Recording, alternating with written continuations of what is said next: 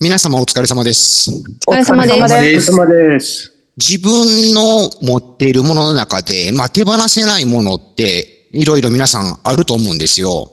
私、まあ、その中で、まあ、これもね、本当にその、このポッドキャストが始まった時にも一回話を出したんですけど、腕時計っていうのが手放せないんですよ。で、その腕時計っていうのが、あの頃に比べたらもう全然今違うじゃないですか。価値がってことえっと、スマートウォッチが主流になってきてる。はああ、そういうことか。い。あですもので、今日、今6人、今日はメンバーいるじゃないですか。6人のうち4名がスマートウォッチを持ってるんですよ。あで、私と綾子さんがガーミンという会社から出ているスマートウォッチで、伊藤主任と三浦主任がアップル社から出ているアップルウォッチを持ってらっしゃると思うんですけど、まあ持っておられないお二人がいるじゃないですか。うん。時計自体持ってない。うん、このスマートウォッチを宣伝するっていう企画に今日はしたいなと思うんですけど、いかがでしょうかああ、絶対俺乗らんけど面白そ意外と私、この話をすると、社長は確かに乗ってこられないでしょうけど、まあ、でもその的確な質問はくれるとは思うんです。でう。、ああ、いっマぱサいさん聞、きたいことある。マサさんは意外と乗っかられるんじゃないのかなっていう思ってみたりもするもんで、意わかります外とこの6人で話すのは面白いのかなと思ってるんですけど、なるほど。はい。スマートウォッチプレゼンね。はい、そうです。あ、いいですね。それやったらまず順番にプレゼンしていってください。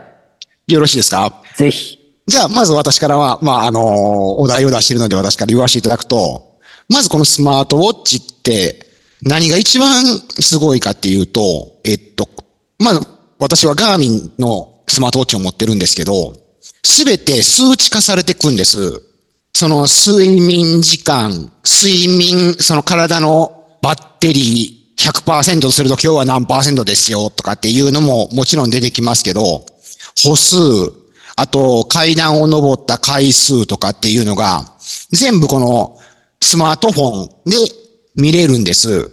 ですので、スマートフォンで1日がどんな感じだったのかっていうのが、反省点として見れるっていうのが一番大きな、私としてはまあ、メリットになりますかね。それっですねて、ちなみに何年分ぐらい残ってくんですかデータ。データで言うと、つけた当初から残ってます。例えば10年使ったら10年分残ってくの。おそらく残ると思います。へえ、すごいただ、ね。 10年前まで遡るのが結構至難の技というか、あ、検索はできやんねや。何月何そう日そうそうなんですよ。そうなんですよ。何年の何月何日を見たいっていうのは検索はできないので、毎月遡っていかなければならないっていう感じになるので、あはは。はい。ただ、えっと、直近1年っていうのは圧倒的に早く見れます。うーん。うん。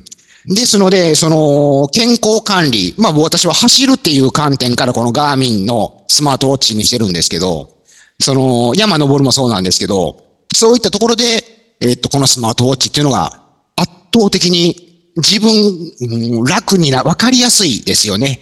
っていへうー話なんですけど、今までその多分走ってた人たちって、自分の体調を今こんなんやでこうなんやろなって思ってたと思うんですけど、それがもう明らかにもう数値化されてくので、うん、練習メニューも組みやすいというか、休息をいつ入れたらいいかっていうのもわかりますし、へえ、そういうさ、トレーニングとかもそうなんやけど、私の周りで、まあ50歳です。もうすぐ51歳です、私。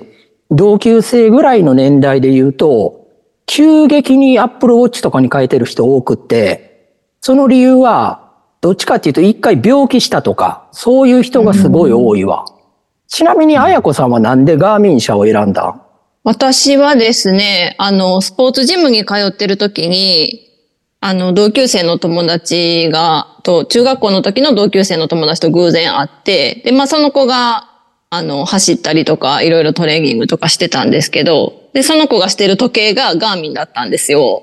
へで、え、何それってなって、私は何も時計をしてなかったので、で、ジムの中でも、あのースマートウォッチしてる人は結構多くて、で、その中でも、そのガーミンをつけてるのを初めて見て、何それってなって調べて、で、いろんな種類があって、本当にあの色とか、あの性能とかによって、まあ金額とかも本当にいろいろあるんですけど、で、見てたら、あ、いいなっていうのがあったので、私は結構見た目から 行ったんですけど、まあ、性能的にもすごくいろいろあって、私はあの、施設長と違っ、違ってっていうか、あの、睡眠についてすごく見れるんですよ、これ。あの、深い眠りをどれぐらいしているかとか、ここからここまでは浅い眠りとかっていうのを振り返れるので、なんか睡眠にこだわって私結構見てます。そのトレーニングとかっていうよりも、毎日の睡眠をちょっと見てます。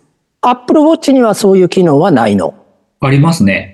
全く同じようなことっていうのはできますので、私も睡眠気にしてるんですけど、睡眠も見てますし、ウォーキングした時にその記録つけてもらったりとかっていうこともできますし、多分どんなスマートウォッチでも割と同じ機能はついてるんだと思うんですけど、Apple Watch は iPhone 持ってると連動するので、その点は iPhone ユーザーの人はいいんじゃないのかなってすごい思うんですけどね。ただ、ガーミンでもそうですけど、電話が鳴ってきたとか、LINE が来た、メールが来た、何が来たっていうのは、すべて時計で確認ができるので、だからもう時計見とけば、あ、んメールの内容まで読めるっていうような形なので、わざわざもうスマートフォン開く必要がないっていう感じですね。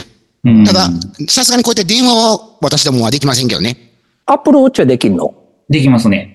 えーえーじゃあいやさ、だ伊藤主任とか映画見てる間、Apple Watch ももう飛行機モードみたいなのにすんのそうですシ。シアターモードっていうのがあるので、あんのかい。はい。それで抑えてます。ああ、時々光ってる人おるもんな。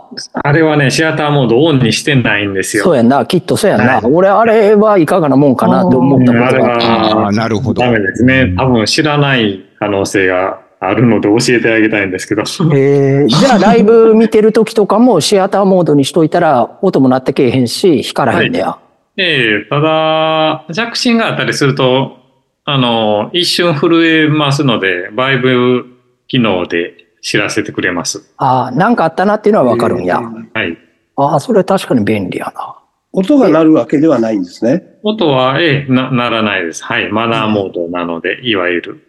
ちなみにですけど、iPhone を持っていて Apple Watch を使っている人は、伊藤主任と三浦主任だけそうですね。はい。会社で言うと、あと何名かは、はうい。ん見えますけど。で、そここそ聞きたいんやけど、仕事中にスマホって我々基本的には持てないですよね。はいで、そうすると、そのスマートウォッチ、Apple Watch を持ってる場合、どれぐらい iPhone から距離離れてても、例えばメールの着信とか時計側で認識できるの。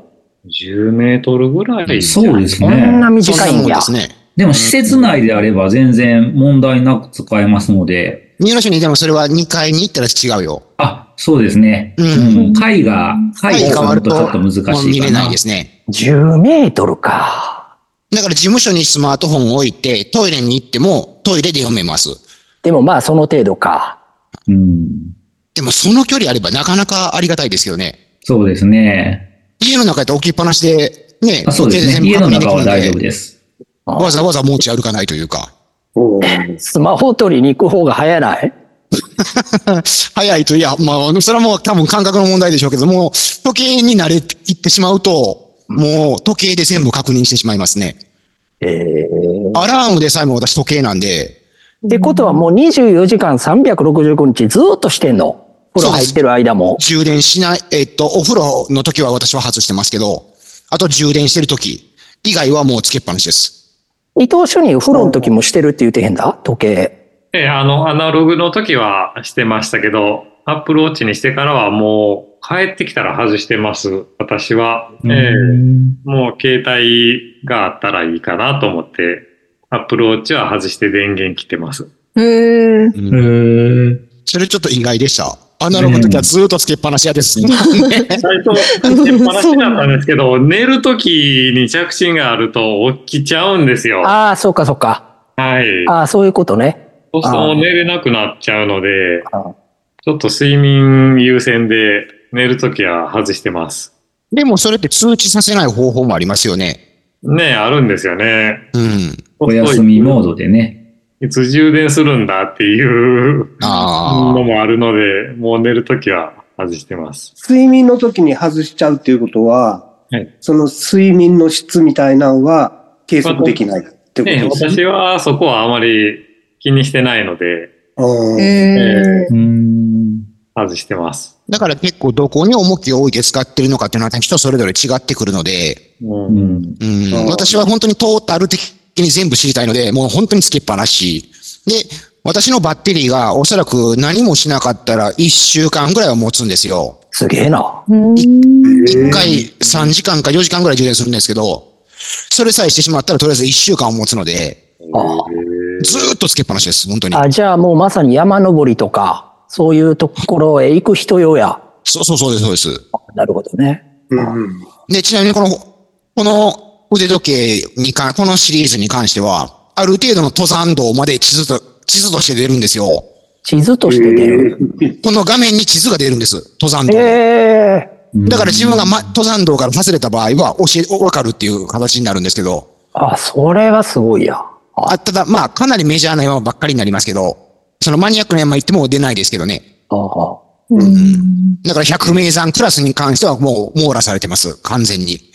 どうですマサさん。ちょっとなびいてきましたそうですね。なんか、全然伸びてない。いやいやいや、巻いてみたいかなと思うんですけど、なんかもっといろんな機能っていうか、取れるデータっていうのはあるんですか ああ、私は使ってないんですけど、え、あのー、Apple Watch やったら Apple Pay 使えるんですよね。使えます、使えます。ペイペイも使えますし。あ、PayPay も使えるんですかへうーん。ID も使えるので、もう時計持ってたら全部会計もできます。そうなんですか。うん。うん。え、駅の改札時計でピッて行くのは便利ですね。 ああ、それやってる人おるな。駅と。ええかっこええわ。ねうん、都会の人って感じがしますよね。うん。ちょっと今のところ、これと言って、えー、決め手が、動いてないですね。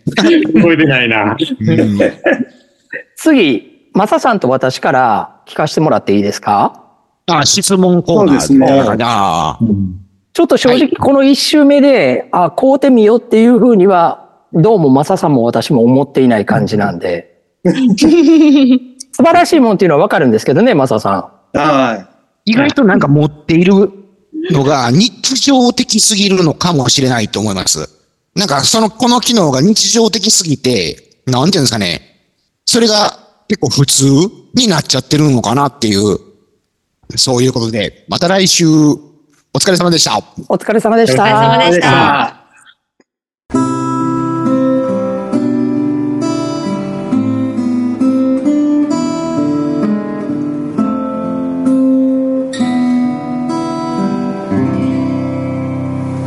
ヘルパーの形生絞りまた来週